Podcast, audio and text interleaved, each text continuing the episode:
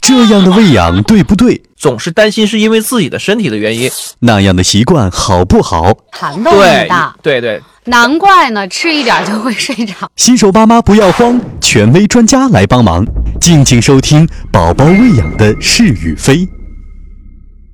欢迎大家继续收听我们的节目，我是云锦。那今天做客我们节目的依旧是中国疾病预防控制中心的营养与健康所的博士张宇，欢迎张博士。大家好，嗯，那今天呢，我们来邀请张博士聊一个话题啊，是很多宝爸宝妈都非常关心的问题，那就是宝宝一出生就需要补钙吗？那关于这个问题，我们知道钙对于人体来说是特别重要的，尤其是宝宝在出生之后哈、会经历很多个猛长期，在这个猛长期的过程当中。长得非常快，无论是体重还是身高，所以这个时候可能爸爸妈妈就会担心说：“哎呀，那我的宝宝是不是对钙的需求量会非常的大？”那关于这个问题，我们请张宇博士来告诉我们：宝宝一出生就需要补钙吗？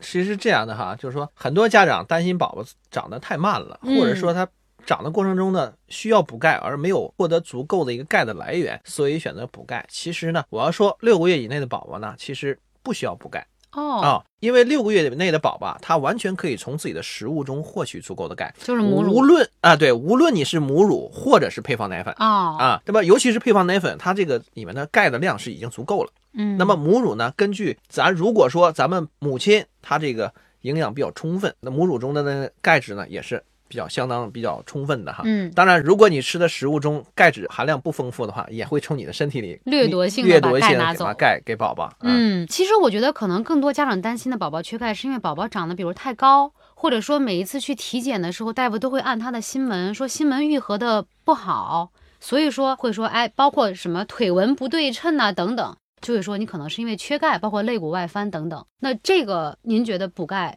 有必要吗？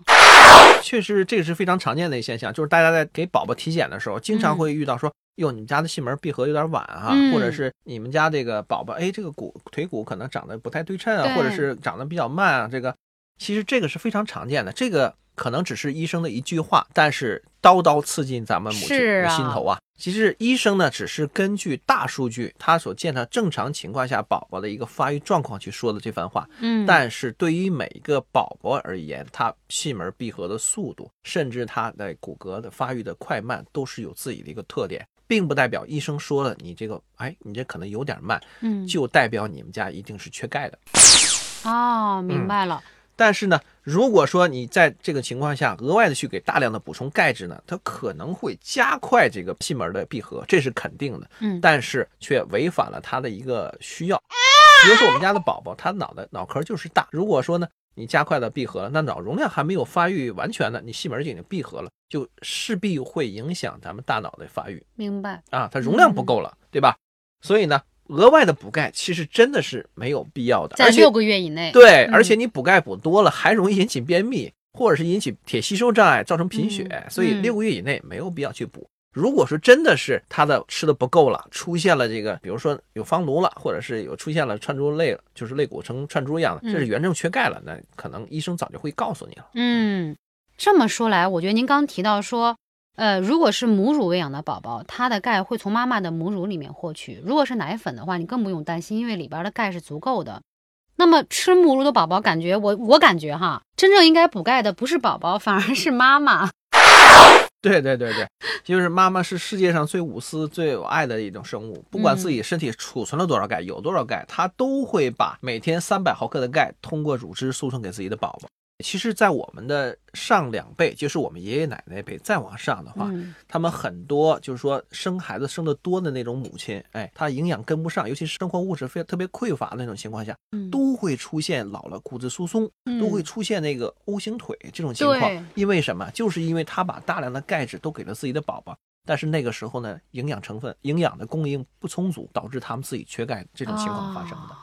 所以这个时候呢，是我们说，无论是孕妇也好，或者是哺乳期的妈妈也好，在想保证宝宝的需要，同样也要注意自己的需要，一定要注意自己的一个钙的补充。嗯，那张博士，我想问问您，为什么会导致妈妈，尤其是生孩子生了很多的妈妈，最后会骨质疏松呢？嗯，其实就是这样，就是说咱们母亲呢会把这个身体里的钙质都供应给咱们这个宝宝，嗯包括在怀孕期间和咱们哺乳期间。如果你的钙储备本身很充足的情况下，没有关系，那你血钙就会直接转化为乳汁或者通过胎盘给宝宝。嗯但是如果你在外界没有那么充足的钙的供应的情况下，它就会动员我们身体中的，比如说骨骼中的钙，形成游离，然后进入血液，然后发挥这两个方面的作用。大家知道哈，如果没有及时补充的话，那我们的骨骼中的钙质越来越少，嗯就会出现骨质疏松的情况，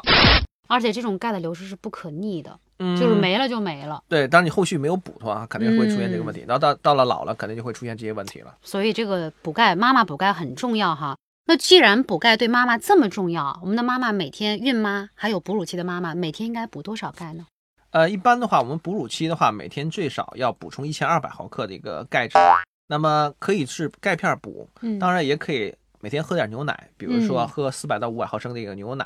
张博士，我们刚才说的是这个六个月以内的宝宝，他是不需要补钙的，反而是妈妈，就是哺乳他的妈妈需要补钙。对，那六个月以上的宝宝呢？因为他们已经添加辅食了，而且你只要添加辅食以后，母乳相对来说就会比例减少一些。那这个时候宝宝需要额外补钙吗？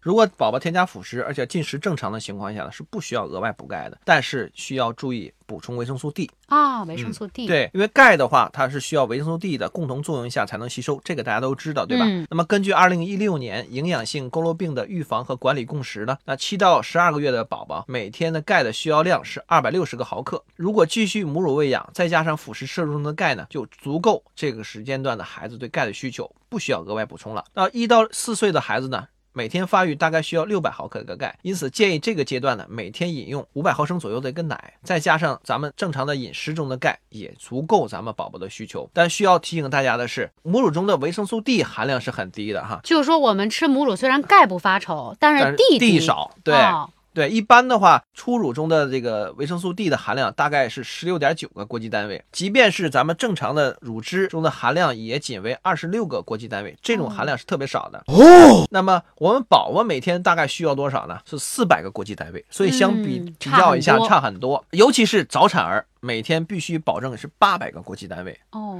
所以这种情况下呢，单纯从母乳中摄取的这些维生素 D 是远远不够的，包括我们食物中它其实含量也是很低的。所以我们老人就说多晒晒太阳吧，嗯多晒晒太阳可能会补充维生素 D、嗯啊，那这个是有一定道理的，但是不绝对啊。不绝对嗯。那您刚才之前我们前几期节目里边您都说了，不能随便的补钙，不能随便的补锌嗯。那这个维生素 D 要按照您这个说法，我觉得现在我也不敢随便给它补了。所以我觉得老人说的没错啊，出去多晒晒太阳，是不是就可以补充嗯这个 D 了呢？其实正常情况下，我们宝宝啊就是从出生的话之后呢，我们都建议给补充维生素 A 和维生素 D 的合剂、嗯啊。 ，A D 对 A D 合剂，这样的话，一方面维生素 A 呢促进视力和智力的发育，同时呢还能够提升免疫力。对维生素 D 呢主要是促进钙质的吸收，因为奶中的这个维生素 D 的含量是不足的。那么很多老人说了，哎呀，额外补补它干嘛呀？又花钱，又孩子又不愿意吃嗯，还不如去晒晒太阳呢。事实上，阳光照射呢确实能够促进我们维生素 D 的一个合成，自身的一个合成。嗯，但是这种效果是有限的，即便是我们成人天天去照射的话，也不一定能达到完全完全符合我们需求的一个效果。嗯，而且天儿冷，比如我们在家里边晒太阳，对那也是不管用的。有玻璃过滤的这个阳光就对不管对用，对对，屋里是肯定是没有效果的，嗯而且我们的小宝宝天天出去照射阳光的时间毕竟是有限的，还不敢直射，对对不眼睛不好。对啊，然后嗯而且呢，宝宝这裹得还那么严实，所以所以这种情况下，单纯从阳光照射是不足以满足他对维生素 D 的一个需求的。嗯。所以呢，建议还是额外的去补充一些维生素 D 是最好的。嗯，我我给我女儿就是今天吃 D，明天吃 AD，对对这样对，隔着吃，因为 A 好像吃多了过量也不好。是的，但是因为咱们北方的这些，尤其是生活在北方的朋友，我们可能鱼类吃的比较少，所以 A 是缺乏的。所以我就是一天 D 一天 AD，这这样做法是 OK 吗？这是一个非常好的一个做法。同时呢，或者是这样，如果嫌麻烦的，就是 A D 吃二十天，嗯再吃十天 D，哦，这样这一个月这就过去了。。对，这样也是一种方法 嗯，没有麻烦，只要养宝宝对宝宝好，一切都不麻烦。对对，而且我觉得这个为了补这个维生素 D，你天天抱着宝宝出去晒，本来是个白宝宝，最后晒成个小黑人儿了，没准对还晒伤了，对不好。对对对对。嗯，而且出去容易着凉哈。那关于补钙，包括补 D、补 AD 这些话题，张博士还有什么特别的这个点需要来提醒我们的宝爸宝妈吗？其实是这样啊，就网络上流传很多这个判断咱们缺钙的一些标准，嗯，其实都是不靠谱的。我给嗯你说说，比如说人家说老是夜啼、哭、爱对哭，那就是缺钙；爱出汗，那就是缺钙。其实不是这样的哈，包括我们之前说枕秃尤其缺钙，呃对 对对对对，首先靠说枕秃判断缺缺钙是不是缺钙，这是不靠谱的哈。那嗯我们之前节目有做过对哈，对对对，我们嗯就不详细说了。有人说出汗就缺钙，其实也不是这样的。宝宝出汗呢，就是因为他的体温调节的一个问对题。我们吧也聊过这个也聊话过这个问题题，就不多说了。还有呢，就是说萌芽晚，对哎出出芽晚，嗯是不是可能是因为缺钙？其实这个不是，因为每个宝宝自己都有个出芽的顺序啊。嗯那么一般来说，十三个月以后如果还没出芽，那就算出芽晚了。哦啊其实，在这个十那13个十三个月以后不长牙，这个是缺钙还是说遗传还是什么？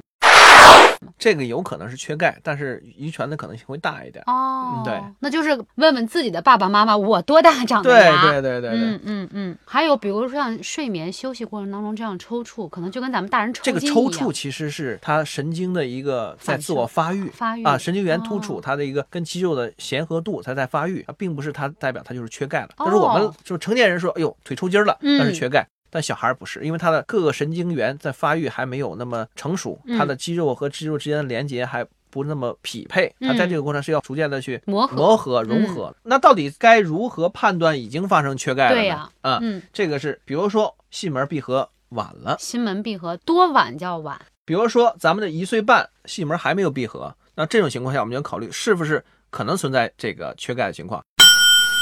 就是说，除了您说，比如我宝宝本来脑袋比较大，嗯，他脑子需要长得慢一点，是心门闭合晚。但是他最晚不超过一岁半的时候，对哦如果还没有闭合，一般的，话，九个月到十二个月都都基本上都闭合了，哦对，很少有出现一岁半的。那嗯，如果是一岁半了，那可能会就是出现这个问题了。那就是方颅了吧？呃就是对医学名词叫对对，方方颅了，那这个时候就是嗯肯定缺钙了。再比如说，宝宝经常出现这个肌肉无力、疲乏，然后运动的时候经常会睡着了，那这个时候呢也会提示他可能是缺钙了。哦那这个阶段呢，其实是一个正常的反应。啊，比如说再严重了呢，宝宝可能就是摸一下肋骨，会发现一个小球小球一样串珠一样的这个肋骨，您是说肋骨不是一条整个儿的，而是对摸上去像有小猪有小珠子一样哦、啊，这那也这是个缺就是钙。缺钙，严重缺钙的表现。嗯再比如说他的腿可能不直，甚至出现 O O 型型腿儿腿，哎，这个呢是提示有缺钙的情况，我们可以嗯通过医院去判断啊，嗯医生听听医生的建议。好，今天听了张博士讲了这么多，我们发现哈，宝宝一出生的时候，如果是纯母乳，甚至包括吃奶粉的孩子，都是在六个月之前都是不需要补钙的。反而最需要补钙的是我们哺乳期的妈妈，妈妈的补钙非常重要。那么在六个月之后，如果我们出现了一些比较特殊的情况，比如像刚才张博士提到的，这个运动的时候比较爱累呀、啊，包括心门的闭合，在一岁半的时候，心门还没有完全闭合啊，这样一些症状的时候，可能你的宝宝才是真正缺钙了。那么与补钙相比，更重要的是需要我们补 D。 D 对，比如说 D 和 AD 可以岔开吃，今天 D，明天 AD，或者像张博士说的，二十天吃 AD，十天吃 D，这都是比较好的一个方法。好，非常感谢张博士今天跟我们聊了一个非常重要而且大家非常关心的话题，就是孩子补钙的这个问题。那么我们的节目还会在进行当中和大家来讨论更多的育儿方面的知识。非常感谢张博士做客我们的节目，也非常感谢听众的陪伴。我们下期节目再见。再见。